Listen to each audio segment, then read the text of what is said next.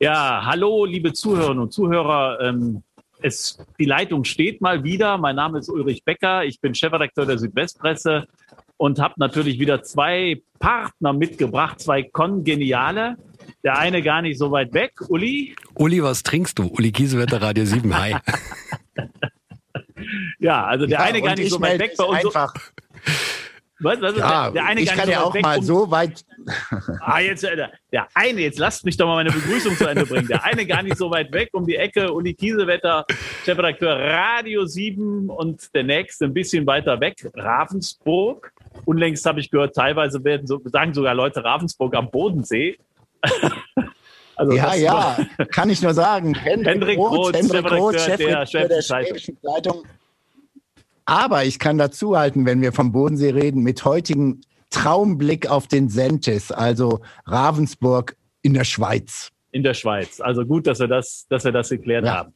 Ja, aber das ist eigentlich im Moment alles gar nicht so furchtbar lustig, weil wir wollten uns heute so ein bisschen darüber unterhalten, ob unser Land ähm, in einer Staatskrise äh, steckt oder wie Hendrik das vorhin eben kurz sagte, ist Deutschland das neue Argentinien? Ja, dann hast du mir direkt den Ball zugespielt. Ähm, ihr wisst ja, ich habe ja eine Zeit lang in Argentinien für die Deutsche Presseagentur gearbeitet und so weiter und meine, dass ich das Land recht gut kenne und habe seit Jahren immer wieder mal das Gefühl, dass ähm, Deutschland in ganz anderen Bereichen über seine Verhältnisse lebt, dass die Organisation nicht so richtig klappt. Und dann bringe ich immer mal so im Freundeskreis den Spruch, das ist Argentinien reloaded. Und ähm, wenn man jetzt die, diese wirklich, muss man wirklich sagen, schamlose Bereicherung von einigen Bundestagsabgeordneten sieht im Zuge der Maskenaffäre und Corona, dann sind wir tatsächlich nah an Argentinien, denn ähm, aktuell haben sich die die Führungsspitze der regierenden Peronisten in Buenos Aires, die sind komischerweise allesamt durchgeimpft und haben auch ansonsten keine größeren finanziellen Probleme, obwohl das Land seit Jahrzehnten darbt. Also ich finde, äh, wenn wir da so drüber reden, dann haben wir irgendwie, ich weiß nicht, ob das in der Erziehung liegt oder woher das kommt in unserer Prägung. Du sagst immer so im Vergleich im International, dann geht's ja oft um Geldwäsche und so. Und dann denkst du dir, nee, also nee, nee, bei uns in Deutschland nicht, das ist schon anders, das ist alles ein bisschen ordentlicher und so weiter. Also ich finde die Maskenaffäre der CSU zeigt, äh, nee, es ist überhaupt nicht anders und es gibt genauso Bestechlichkeit und es gibt genauso die gleichen Vorwürfe und es gibt Vorteilsnahme, wenn man das mal noch mit einem Euphemismus ausdrücken mag. Und das Problem ist, und das fand ich ganz spannend, so im Rückblick nochmal, es sind ja ganz, ganz viele Dinge bekannt, aber letztendlich war es nur eine Bank in Liechtenstein, die einfach gesagt hat, Achtung, da soll nochmal an den Herrn Nüsslein eine zweite äh, Summe überwiesen werden. Wir haben da so ein ungutes Gefühl dabei. Und das war der Auslöser, diesen ganzen Skandal überhaupt aufzudecken, sprich die Kontrolle die staatliche Kontrolle, und das geht jetzt in das rein, Hendrik, was du gesagt hast, also einfach, wenn solche Volumina bestellt werden, wenn solche Deals gemacht werden, wie gehen die, äh, ja, an der Regierung vorbei, wie wird das geprüft und so weiter. Das wäre alles durchgegangen, vermute ich jetzt mal, wenn sich diese Bank in Liechtenstein nicht gemeldet hätte. Ja, ich will da mal ein bisschen gegenhalten. Also natürlich ist der Nüsslein, ich hoffentlich ist das nicht justiziabel, echt eine dumme Nuss, weil er der Demokratie einen Bärendienst erwiesen hat und eine Menge rechtschaffender, rechtschaffender und, und gut arbeitender Politikerinnen und Politiker in den Dreck gezogen hat. Weil er einfach äh, offensichtlich, so wie es sich jetzt ja darstellt, an, an der eigenen, am eigenen, äh, das war Dummheit und Gier, die da zusammengespielt haben. Also eine ganz schreckliche Mischung, äh, die auch bestraft gehört.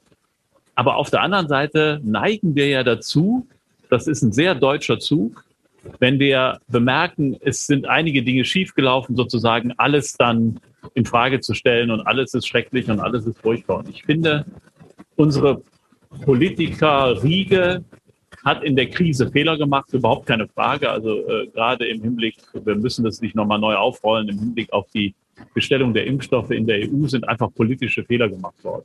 Die, die, die muss man konstatieren und in der Rückschau ist es sogar sehr einfach, die festzustellen. In der Situation war das sehr schwierig, aber Fehler sind gemacht worden. Aber dass wir umgeben sind von korrupten, sich selbst bereichernden äh, Menschen, die die Politik dazu nutzen, ihre eigenen Taschen voll zu machen, da würde ich sagen, Einspruch euer Ehren.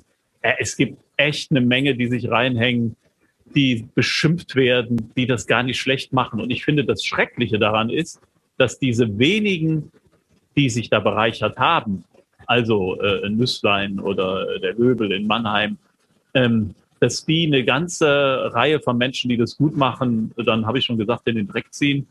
Und ähm, das Erschreckende, ich finde, an dieser Entwicklung ist, dass wir eine Häufung in Bayern haben, wo eine Partei über viele Jahre an der Macht war. Darüber sollte man nachdenken, dass der Wechsel in der Demokratie sicherlich etwas ist, was die befruchtet und dass es immer schlecht ist, wenn eine Partei so lange an der Macht ist und glaubt, man wird beim Fudeln nicht mehr erwischt.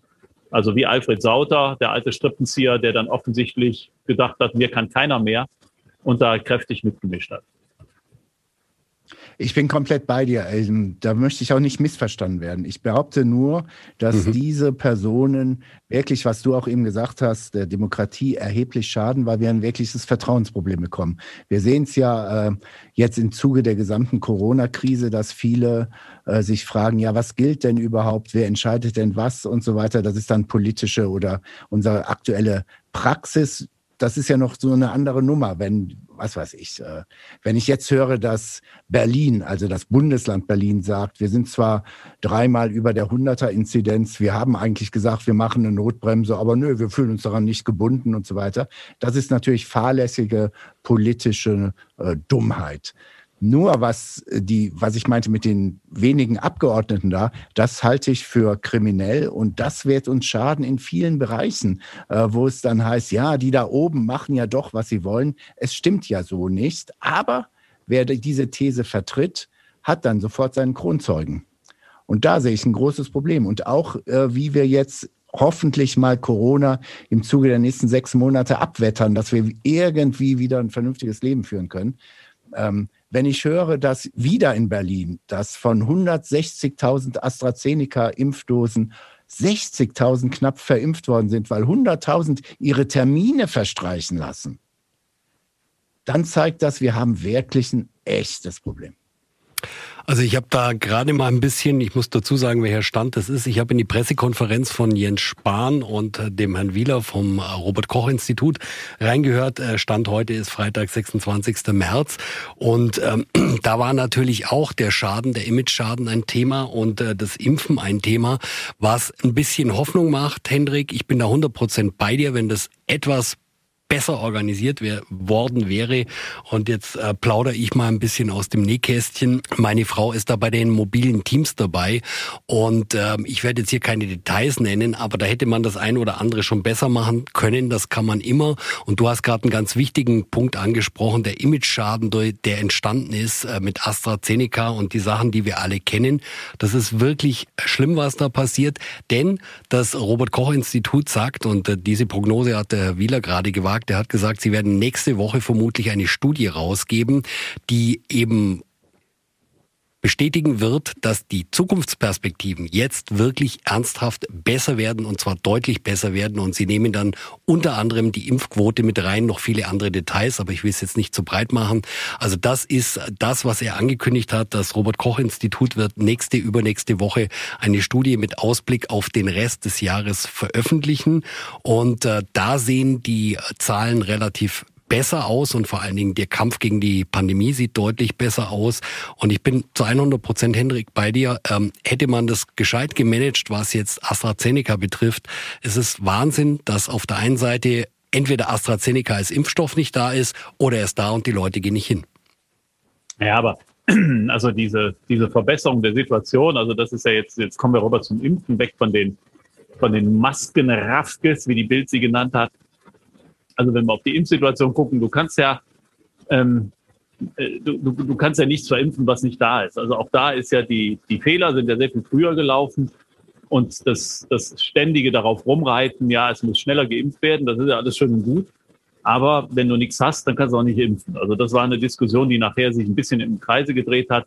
Ähm, die Impfmüdigkeit der Deutschen ähm, und diese, diese diese teilweise Verweigerungshaltung, die halte ich für ein Phänomen, das ist ja in Deutschland vor allem verbreitet, dass ich gar nicht so recht erklären kann, wo kommt diese, diese Wissenschaftsfeindlichkeit, dieses Wissenschaftsmisstrauen her, geht eigentlich nicht mit der Politik nach Hause, weil wir haben bei AstraZeneca Vertrauen verspielt, okay, aber Spahn war natürlich in einer gewissen Zwangssituation auf der einen Seite diese diese Erkenntnisse, dass es äh, Thrombosen auslösen kann. Auf der anderen Seite, wir müssen weiter impfen. Aber diese, diese, dieses Misstrauen gegenüber Impfung ist ja hier schon lange vorhanden, schon lange vor Corona. Es gibt ja schon sehr lange Impfverweigerer, eine große, Geme äh, große Gemeinde in Deutschland, die, die das alles für Unsinn hält. Also warum wir in Deutschland gerade das Problem haben, dass die Menschen das nicht haben wollen, finde ich, ähm, hat nichts mit der aktuellen Corona-Politik zu tun, sondern Corona legt nur etwas offen, was offensichtlich in unserem Land schon länger in Trend ist. Ähm, da weiß ich gar nicht, da habe ich gar kein Rezept, da habe ich gar kein Rezept, was, wie das, wie das äh, gelöst werden könnte. Ähm, was mich umtreibt, ist, dass die, die jetzt miss, missratenen Lockdown-Versuche dazu führen, dass sich die Politik von den Menschen entfernt und die Menschen Politik nicht mehr ernst nehmen. Also das ist das, was ich im Moment sehe. Also die Kanzlerin hat ja diese Ruhetage nicht deshalb zurückgenommen, weil sie gesehen hat, oder nicht nur, weil sie gesehen hat, das funktioniert nicht, die Vorbereitung ist zu kurz, sondern die hat gesehen, die Deutschen wären wahrscheinlich in Massen in den zivilen Ungehorsam gegangen und hat gesehen, ihr, ihr folgt keiner mehr. Sie kann was verkünden und alle sagen, ja und, mach doch, wir machen nicht mehr mit. Das ist ein Problem. Ich würde gern zu AstraZeneca noch mal zwei Sachen klarstellen, weil ich finde, und da sollten wir uns auch als Medien selber an die Nase packen. Ähm, wir jagen AstraZeneca so ein bisschen wie die Sau durchs Dorf und so weiter. Und dann kriegt die EU noch einen mit und so weiter. Dann zeigen wir, guckt mal, wir sind zu doof zum Impfen, guckt mal auf die Briten. Da möchte ich einmal klarstellen, Boris Johnson fährt eine ganz, ganz hohe Risikostrategie. Denn der verimpft wie ein Wahnsinniger. Die erste, die erste Dose ist AstraZeneca. Und er reagiert ja jetzt so dünnhäutig von wegen, äh, boah, wir brauchen den Job, weil er die zweite, die, dafür hat er überhaupt nichts zurückgehalten, sondern er hat eigentlich alles, was er hat, verimpft und jetzt kommt er in das Risiko, dass er möglicherweise nicht den zweiten Schuss hat. Verschwörungstheorien, darf ich ganz kurz rein, Hendrik? Ja, Verschwörungstheorien ja. liegen ja am Trend und ich hau jetzt einfach mal eine raus, ungestützt natürlich, das möchte ich auch eindeutig so kennzeichnen. Möglicherweise hängt äh, diese Halle, die da entdeckt worden ist in Italien, mit der Zweitimpfung in Großbritannien zusammen. Da gibt's überhaupt keinen Beweis dafür, aber ist ja mal ein Gedanke, dem man nachgehen kann. Entschuldige, ich habe dich unterbrochen. Ja, aber da sagt auch, ich finde, man muss jetzt auch mal AstraZeneca beim Wort nehmen. Da gibt's dann auch andere Versionen und so weiter. Und da möchte ich den nächsten Punkt geben. Wenn immer die EU gebasht wird und die EU hätte machen sollen und dieses und jenes. Die EU hat völlig normal Verträge ausgehandelt und unterschrieben. Und BioNTech, äh, Moderna und so weiter erfüllen ihre Verträge. AstraZeneca kann aus unterschiedlichsten Gründen ob die muss man mal gegenchecken, erfüllt diesen Vertrag nicht. Und bevor wir jetzt großartige politische äh, Kämpfe aufführen über Exportverbote und so weiter, warum wird nicht einfach mal AstraZeneca mit einer Konventionalstrafe belegt? So macht man das normalerweise. Wenn ich was bestellt habe und ich kriege es nicht, dann gibt es eine Konventionalstrafe, anstatt da die ganz große Nummer zu fahren. Denn ich warne davor vor diesem Populismus. Jetzt äh, werden wir nur die die Impfstoffe äh, für uns nutzen und so weiter, kein Exportverbote und so weiter. Nochmal, wir sind gerade auch was die Impfstoffe anbelangt, wir sind globalisiert. Wir haben äh, eine, eine Lieferkette, die ist hochgradig sensibel. Die ist auch hochgradig sensibel für BioNTech und Moderna und so weiter. Wenn wir jetzt anfangen, irgendwelche Grenzen hochzuziehen, dann haben wir ganz katastrophale, und das wage ich jetzt mal so zu prognostizieren, Auswirkungen auf die Impfstoffproduktion. Ja, das glaube ich auch. Also, ähm, wobei Konventionalstrafen, denke, in Verträgen, ich kenne sie nicht, wird aber vermutlich ausgeschlossen sein, dass man äh, eine Lieferverpflichtung hat, sondern nur unter den Bedingungen liefert, falls es äh, gelingen könnte. Deshalb ist das ein bisschen, bisschen schwierig. Aber ich gebe dir vollkommen recht. Boris Johnson hat natürlich sehr hohes Risiko gespielt. Und ich finde ich finde die Überlegung total faszinierend, dass die 29 Millionen Dosen, die da in Italien liegen und aus einer holländischen Fabrik stammen, ähm, die übrigens auch noch nicht zertifiziert ist von der EMA, ähm, dass die sozusagen von der italienischen Mafia zurückgehalten werden, um die Briten zu quälen. Also das wäre ein, also wär ein super Plot, ja. Also die italienische Mafia sichert sich die 19 Millionen und sagt dann den Engländern, den Briten, pass mal auf, ihr zahlt jetzt nochmal das gleiche Geld, sonst kriegt ihr gar keine äh, Dose mehr. Und der jo Johnson würde zahlen, weil er, genau wie du sagst, der ist jetzt total in der Bredouille, der braucht das Zeug damit er die, die zweite Impfung bei seinen Leuten machen kann, damit die tatsächlich die volle Immunität erreichen. Also ich finde, das ist ein klasse Stoff, den müsste man eigentlich verfilmen. Ich, ich, ich sehe schon so einen Plot vor mir ich, mit Hauptrollen. ich höre, der Scoop gefällt dir. Ja, aber es ist, es ist wirklich äh, irre. Und ich wollte vorher, du hast vollkommen recht, da wollte ich noch mal ganz kurz darauf antworten. Das ist die Mehrheit, die einen super Job macht, wirklich in einer wahnsinnigen Situation, die kein Mensch, kein Politiker und auch sonst niemand, kein Virologe und niemand kennen konnte. Plattitüde weiß man. Aber auf der anderen Seite, und das wollte ich eben vorher noch sagen, weil das war ja Hendricks These dann auch so ein bisschen, der gesagt hat, du, da ist AstraZeneca da und die Leute gehen nicht hin und holen sich's ab. Ich glaube, dass wirklich so dieser, dieses Zusammenspiel von all diesen Dingen, ja, und, und BioNTech hat ja jetzt auch schon zum Beispiel gezeigt, die produzieren jetzt mehr und nach und ich weiß zum Beispiel aktuell, als kein AstraZeneca da war, wurde jetzt BioNTech verimpft, um einfach endlich weiterzukommen. Und ich will mal einen O-Ton reinschmeißen, den ich gehört habe von der Passantin, den fand ich einfach richtig, richtig gut. Da ging es darum, okay, tragen Sie das alles noch weiter? Das geht jetzt auf die Frage, die du aufgeworfen hast, so mit Vertrauen in die Politik und so weiter. Wie lange halten wir das noch durch, um es kurz zu machen? Und die sagte, naja, das ist alles furchtbar blöd, ich bin persönlich betroffen und so weiter, aber mit dem Virus kann man nicht verhandeln. Das war auch in dieser Verhandlungsnacht, ne, als die Ministerpräsidenten mit der Kanzlerin zusammensaßen. Ich finde, das ist ein sehr schlauer Satz und ein sehr schlauer O-Ton. Und am Ende des Tages sind es eben diese Dinge, Kontakt, Nachverfolgung, also die App, da kommen wir nicht wirklich weiter. Impfen, okay, so langsam läuft's an und ich habe es ja gerade gesagt, der Herr Wieler gibt eine Perspektive, wie es bald besser werden könnte, zumindest im zweiten Quartal und dann im dritten Quartal. Aber all diese Dinge kommen zusammen und trotzdem ruckelt's und jetzt würde ich gerne einfach nochmal auf die Ausgangsthese von Hendrik eingehen, äh, das neue Argentinien. Also ich finde schon, dass man an der einen oder anderen Stelle sieht, dass wir wirklich bei weitem nicht mehr auf dem Stand sind. Ich will jetzt kein Bashing machen und sagen, das könnte jeder besser und bla bla bla und diese Stammtischparolen, Blödsinn.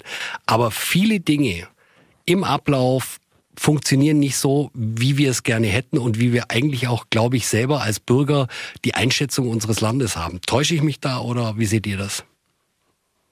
Ich finde, wir sind, ähm, oder, oder das, das ist ja schon öfters geschrieben worden, ich habe es auch geschrieben, dass Corona ja wie ein Brennglas funktioniert und da den Finger in die Wunde legt, wo wir Probleme haben. Und wir haben ein ganz großes Problem, das heißt Verantwortlichkeit, Verantwortung übernehmen, ähm, Entschlüsse fassen und, und durchführen. Und äh, diese Ministerpräsidentenkonferenzen haben ja ganz klar vor Augen geführt, dass wir nicht mehr dazu in der Lage sind, einen Beschluss zu fassen und tatsächlich den dann für alle zu exekutieren, umzusetzen ähm, da sind wir, da sind wir in einem, in einer, in ein, ein, ein, ein organisiertes Versagen findet da zurzeit statt. Was hätte denn, was hätte denn stattfinden müssen? Also, Uli, du hast recht, man kann mit dem Virus nicht verhandeln, aber man muss halt mit dem Virus leben und dafür muss man was tun. Der Virus, das Virus wird ja nicht verschwinden. Also die, die Teststrategie, äh, echt jämmerlich gelaufen. Dann, was alle Experten seit März sagen, bitte testet so, und einmal repräsentativ, dass wir nachvollziehen können, wo kommen die Infektionen her. Also viele Experten haben gesagt, ihr müsst einmal 10.000 Menschen repräsentativ aussuchen, die dann testen, damit wir sehen, wo sind die wirklich die Herde. Wir wissen bis heute nicht, ist es denn die Kita? Oder ist es die Straßenbahn, der Bus? Oder ist es das Geschäft? Oder war es das Restaurant? Ja, wahrscheinlich im Privaten, wahrscheinlich am Arbeitsplatz, aber wir wissen es nicht. Also wir haben viel zu wenig Kenntnis. Warum? Weil wir uns an allen Ecken und Enden schwer tun, damit Dinge durchzusetzen. Also da haben wir inzwischen ein Riesenproblem. Und wir haben natürlich eine Diskussion, und das jetzt auch nur anekdotisch aus dem Bereich der Schulen und der Lehrer. Die Lehrer dürfen die Kinder, die Grundschulkinder nicht selbst testen, also dürfen nicht das Stäbchen in die Nase führen, weil Verletzungsgefahr. Das heißt, man hat Angst vor der Verantwortung. Die Schüler müssen sich nicht testen lassen. Die Schüler können sagen, ja, liebe Lehrerin, lass mich doch in Ruhe. Ich gehe in den Unterricht, ohne getestet zu sein. In Österreich gehst du nach Hause, wenn du nicht getestet bist. Dann gehst du nach Hause. In Deutschland setzt du dich in den Unterricht und sagst, habe ich nichts, nichts mit zu tun, körperliche Unversehrtheit, ich bin da raus. Das heißt, wir sind nicht mal mehr in der Lage, notwendige Dinge umzusetzen. Und da, finde ich, haben wir in Deutschland inzwischen ein Riesenproblem. Wir sind nicht in der Lage, eine Art, wir haben zwar einen Beauftragten für Corona, aber nicht in der Lage zu sagen, wir finden ein Gremium, länderübergreifend, Zugriffsrechte, jetzt muss gehandelt werden. Das schaffen wir nicht mehr. Wir verstricken uns in unseren eigenen Kompetenzstreitigkeiten und wir haben Angst, mal zu sagen, das muss getan werden und wir setzen einen gewissen Zwang ein. Also du, lieber Schüler, musst dich impfen, äh, Entschuldigung, testen lassen, damit wir wissen, wer hier im Unterricht sitzen kann oder nicht. Das trauen wir uns nicht mehr. Und da haben wir ein Riesenproblem. Ja, und das kommt von der anderen Seite. Äh, heute Spahn-Pressekonferenz auch. Äh, wurde gefragt, wie das denn mit der Notbremse ist. Achso, einleitend nochmal. Ich bin mittlerweile, sehe ich Herrn Spahn sehr, sehr skeptisch. Ich halte viele Sachen, die er in, den, in jüngster Zeit gemacht hat, für zumindestens nachfragenswert, wie auch immer. Aber heute wurde er einfach gefragt, was ist jetzt mit der Notbremse? Weil halt Berlin sagt, dreimal hintereinander Hunderter in den Inzidenz, wir machen trotzdem nichts. Da hat er fast flehentlich appelliert und gesagt, Leute, wir haben gemeinsam einstimmig die Ministerpräsidenten und Ministerpräsidenten plus Bundesregierung die Notbremse definiert und einstimmig beschlossen, was müssen wir tun, wenn sie gezogen werden wird. Und die Antwort ist, er kann nur appellieren und flehen. Die Berliner werden im Zweifelsfall im Zuge der nächsten Tage zurückgepfiffen werden, irgendwie, weil sie es dann medial nicht durchhalten können. Aber nichtsdestotrotz, es ist so eine Beliebigkeit eingetreten, die es haarsträumt. Und jetzt komme ich zu meinem Lieblings, äh, noch nicht mal Feindbild, denn ich halte den Föderalismus grundsätzlich auch mhm. für eine richtige Nummer. Nur, im Moment sehen wir, dass in einigen Bereichen der Föderalismus uns echt in Probleme bringt. Und zwar wieder in diese Art Vertrauenskrise, weil jeder auf ein anderes Land zeigen kann und sagen kann, die machen es aber anders. Das Saarland will alles öffnen nach Ostern. Da sage ich jetzt schon, da können wir drauf wetten, das wird nichts von passieren. Nichtsdestotrotz, jetzt treiben sie wieder diese berühmte Sau, wie ich die ich eben erwähnt habe, durchs Dorf. Ähm, ich habe jetzt gehört, auch kleine Anekdote, und das dürfte hier in Baden-Württemberg alle zum Wahnsinn treiben. Ich kenne jemanden in Hamburg, der ist vorgestern geimpft worden. Alles korrekt, weil äh, Kontakt zu Hochrisikobereichen und so weiter und so fort. Alles das völlig korrekt. Der durfte sich aussuchen mit was? Kein Witz jetzt. Was wollen sie denn haben? AstraZeneca oder BioNTech? Die hatten beides im Kühlschrank quasi das Impfbuffet. Hendrik, ich finde einen Satz, da stimme ich dir zu äh, 200 Prozent zu. Nein, das geht nicht, sondern zu 100 Prozent. Ähm, ich finde auch Föderalismus prima Sache in Deutschland, aber in der Pandemiebekämpfung ganz, ganz schwierig und einfach dann verzettelt man sich. Ich glaube, dass daran ganz, ganz viel Schuld ist, was so an der Außenkommunikation und an der Krisenkommunikation schiefgelaufen ist. Und nochmal, genauso wie du, Betonung, normal, ganz dringend wichtig, auch im Kultus oder in anderen Bereichen, aber in der Pandemie ganz, ganz schwierig. Ähm, Uli, du hattest gesagt, ähm, es ist noch nicht so völlig klar, was denn jetzt eigentlich die Auslöser sind und wer die Treiber sind. Da will ich auch nochmal aus dieser Wieler, Lothar Wieler, äh, äh, Robert Koch Institut Präsident, Pressekonferenz äh, einen, einen O-Ton rausgeben. Er hat klipp und klar gesagt, er hat definitiv gesagt, Reise-Mobilität und Kontakte das sind die Treiber dieser Pandemie. Er hat dann appelliert, hat aufs letzte Ostern verwiesen, hat gesagt, da waren kaum Leute auf der Straße, das hat die Welle gebrochen. Ich bitte euch, macht das wieder, um es mal kurz wiederzugeben, denn nur so können wir es schaffen. Das war sein Appell, aber die Treiber hat er ganz klar benannt. Ja, ich bin kein, kein Wieler und deshalb auch kein, kein Experte. Das ist immer schwierig dagegen zu halten. Aber Reise und Mobilität würde ich wenn man die definiert als Reise in Ferienwohnung, komplett in Abrede stellen, dass das der Treiber ist. Also die Treiber, ähm, und das sehen wir ja auch bei den Ausbrüchen in Betrieben, in Familien, in Schulen, ähm, die liegen aus meiner Sicht woanders. Und es gab eine, finde ich, sehr aufschlussreiche Untersuchung einer Landrätin in Greiz. Die hat alle Kitas komplett durchtesten lassen. Und da waren ganze Kitagruppen komplett infiziert. Also von 17 Kindern waren 17 hatten Corona. Aber haben wir halt nicht gemerkt. Ähm, und dann haben sie die Eltern, sofern die zugestimmt haben, auch getestet. Und die hatten, ähm, zwei Drittel der Eltern hatte ebenfalls Corona. Also die Corona-Hotspots liegen das muss man leider so sehen, die liegen da, wo wir eigentlich am wenigsten schließen wollen, in Kitas und in Schulen. Und deshalb muss man da testen. Ähm, die berühmte, die berühmte Mobilität. Also das stelle stell ich kommt, also wer auf die Idee gekommen ist, man soll jetzt mit Maske Auto fahren zum Beispiel, das war ja auch, also fremder Haushalt, der Beifahrer soll eine Maske tragen. Da muss man ehrlich sagen, Freunde, äh, auch da muss ich meine alten Kollegen von der Bild wieder zitieren, raus aus dem Dienstwagen, ja. Kommt, also, kommt mal raus, kommt mal wieder auf die Straße und versucht mal die Probleme der Menschen wieder wahrzunehmen, was die Kanzlerin nicht tut. Ähm, Ah, Uli Becker auf Doch, doch, also das ist, das, ja, absolut, also, also ja, also, also man sollten erstmal andere versuchen, Bildniveau zu erreichen, dann wäre es ja ganz nee, schön. Nee, danke. Ähm, Moment mal, da will ich mal du, kurz Juli, Julian ist das Übelste, aus. das Übelste, was wir in den letzten Wochen, wenn wir mal zurück. Nein, nein, nein, wir wollen jetzt ja, keine Medienschelte. Keine, ja, aber das ist die Bildzeitung, sorry. Nee, sorry. Jetzt mal keine Medienschelte. Ganz also. kurz, darf ich noch eine Definitionsgeschichte reinhauen? Also mit Mobilität war gemeint nicht Mobilität mit Autofahren, sondern einfach Leute, die in Bewegung sind. Ja. Da gehören eben auch diese Wanderarbeiter dazu und bei Reisen geht's einfach, das muss ich noch dazu sagen, dann, damit man da genau drauf ähm, reagieren kann. Es geht eigentlich um Zusammenkünfte mit mehr als zehn Leuten. Und er sagte, du hast vollkommen recht, ich bin auch kein Virologe, ich kann es nicht nachvollziehen, aber das Statement war, sie hätten Untersuchungen gemacht und die sagen ganz klar, Reisen Querstrich Mobilität und äh, eben die Kontakte, die Schulen und Kitas waren auch noch ein Thema. Aber das wäre der Hauptgrund mit äh, diesen Geschichten und da, wo mehr als zehn Leute zusammenkommen.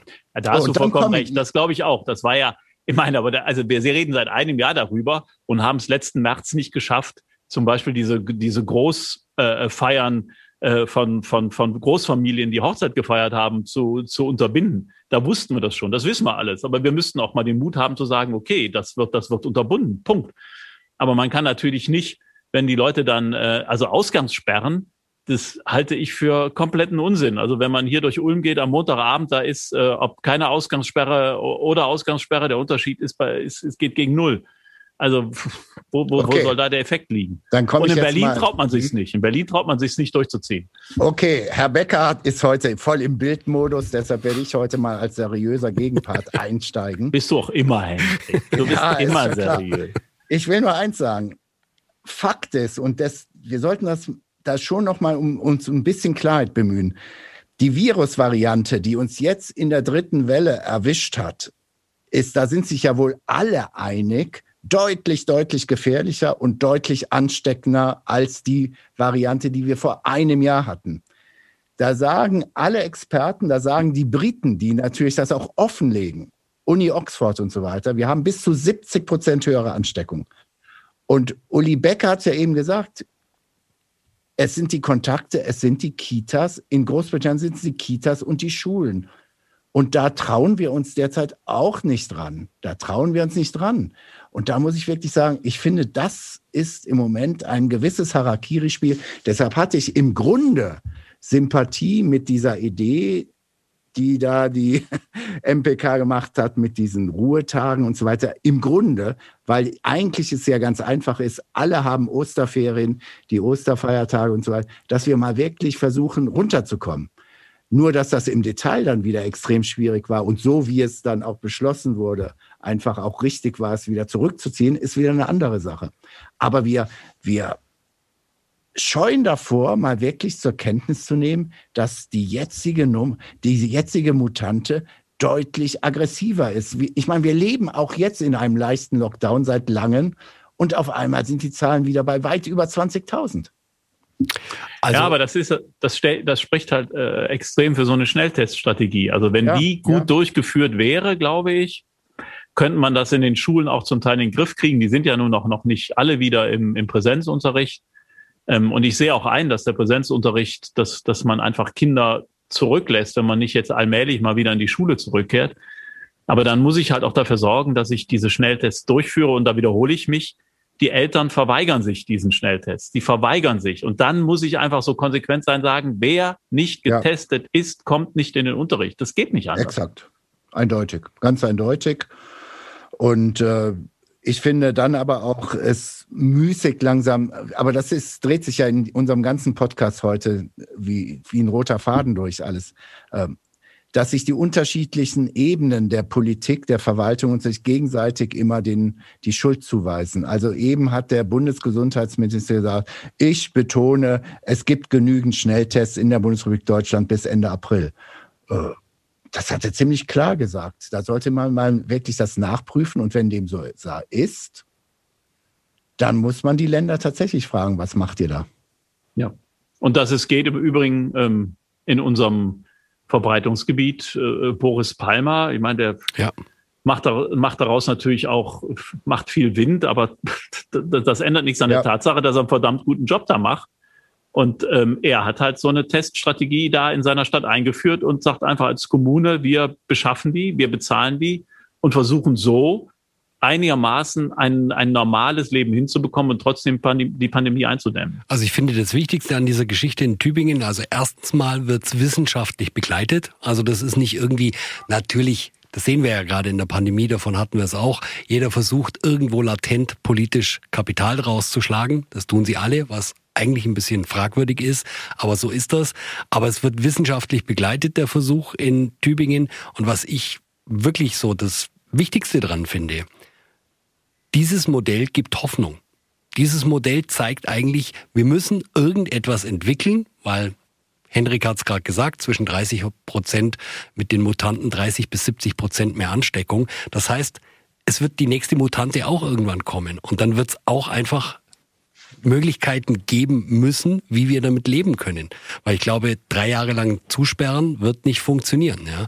Und deswegen finde ich das ähm, Schönste an dem Modell in Tübingen, dass es einfach eine Möglichkeit aufzeigt oder man zumindest probieren kann, ob das eine Möglichkeit ist. Gut, wir ich werden alle Tübinger. Ja.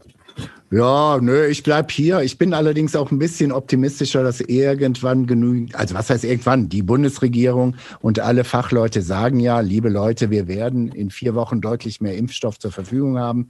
Wir sind jetzt auf einer Kippe. Ähm, ich würde einfach, ich, ich, ich kann an niemanden appellieren. Ich weiß nur, dass ich bei mir, mein Privatleben und familiär und so weiter, wir werden die nächsten vier Wochen sehr, sehr, sehr, sehr, sehr dezent uns bewegen etc. Und dann hoffe ich, dass mal die Impfquote deutlich steigt. Äh, und dann kann man auch mal, dann werden wir irgendwann das in Europa in den Griff kriegen und dann müssen wir eine Debatte führen, denn die Pandemie ist ja nun mal global.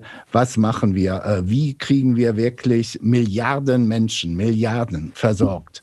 Und dann kommen wir in eine ordnungspolitische Debatte, aber die sollten wir vielleicht heute nicht führen. Äh, gebe ich die Patente frei, Generika, AIDS, HIV ist gut äh, trotz aller Toten, dass ich da nicht missverstanden werde, aber AIDS, HIV ist nicht so zu dem Problem geworden, wie wir es vor 20 Jahren dachten, weil es Generika gab. Sprich, es konnte in Lizenz, konnten Medikamente vernünftig in hoher Anzahl produziert werden. Und ich glaube, da werden wir aber auch bei Corona irgendwann nicht drum herum kommen. Das war ein schönes Schlusswort, Henrik.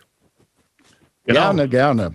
Das kann er. Das, das ist sehr er. seriös. Also Hendriks Schlusswörter sind immer sehr seriös. Ja, ich werde mal demnächst wieder ein bisschen polemischer werden und so weiter. Ne? Ja, ich wollte noch ein bisschen, ich wollte noch ein bisschen zündeln und sagen, weil der Uli gesagt hat, werden wir alle Tübinger und wollte zündeln und sagen, ja, komm, dann werden wir alle Saarländer. Aber es ist so ein schönes Schlusswort. Das äh, heben wir uns ja, auf ja. und heben wir uns auf und gucken, was im Saarland passiert. Hendrik macht ein bisschen Urlaub. Äh, vielleicht auch mal ganz kurz, was wirst machen? Gar nichts. Bücher lesen, die Gartensauna benutzen und mit den Hunden spazieren gehen. Jetzt bist du auch noch Pandemie-Musterschüler. Ähm Wer ja, jetzt ja, ja. alleine ist, wird's lange bleiben. Aber der Bäcker kennt ja schon. Ich habe gestern in der Metro 3,7 Kilo Rumsteak gekauft. Ähm, das kann man Stück für Stück aufschneiden und so weiter. Ich befürchte argentinisches. Ja, so ist das. Okay, CO2. Das ist die nächste Debatte CO2 über die ökologische Auswirkung von 3,7 Kilogramm. Äh, genau. Ich freue mich, wenn ich Sie demnächst wieder hier begrüßen darf mit meinen beiden Kollegen. Ähm, der Hendrik dann ein Kilo schwerer, weil er 3,7 Kilo Rinderfleisch gegessen hat und wahrscheinlich ein bisschen Rotwein. Wir werden versuchen, den April einigermaßen ähm, ruhig zu überstehen und hoffen, dass wir dann irgendwann Licht am Ende des Tunnels sehen. Und wie Uber Sahin sagte, Licht am Ende des Tunnels und es ist nicht der entgegenkommende Zug. Perfekt. Ebenfalls schöne Ostern. Ciao, schöne ciao. Ostern, frohe Ostern. Danke euch. Tschüss.